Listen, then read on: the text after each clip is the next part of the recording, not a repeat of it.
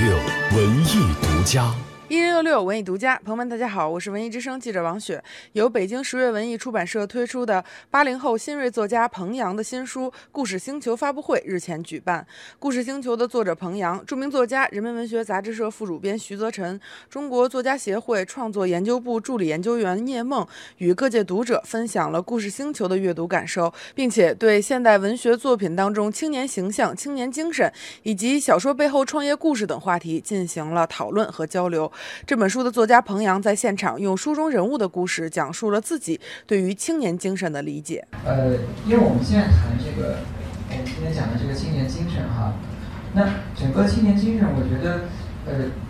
比如说像我这本书里面的这个阿信的形象，我觉得是，呃，我并没有其实说要把它刻意的塑造成一个，呃，怎么说就是。我在写的时候就已经说他就是一个励志的人物，大家都应该以他为榜样。其实不是的，其实你要仔细看这个小说，你会觉得这阿信还是，他也是一个小人物。其实，因为他，呃，我觉得真正高大上的是投资人，但是我觉得他可能之所以会得到一些读者的喜欢，可能还是，呃，他骨子里的就是就是某些东西。呃，因为刚才我也我也讲到了，就是现在我们这个时代的青年人，他的这个。就是面对的代价其实挺大的，呃，因为这个代价，我觉得特别特别影响到，就是青年成为青年本身，或者说成为青年纯粹的这件事情，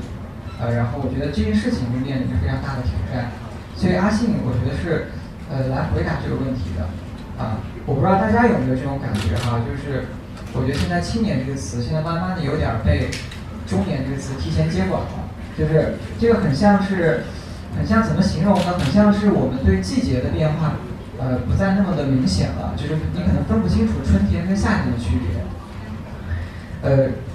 因为我觉得大部分就是对我们来说，就是我们社会上都是些普通青年嘛。那么那种它环绕在其中的这种巨大的隐形的我们看不见的这种代价，对这些青年来说往往是致命的。它会影响到我刚才说的，你青年成为青年本身这件事情。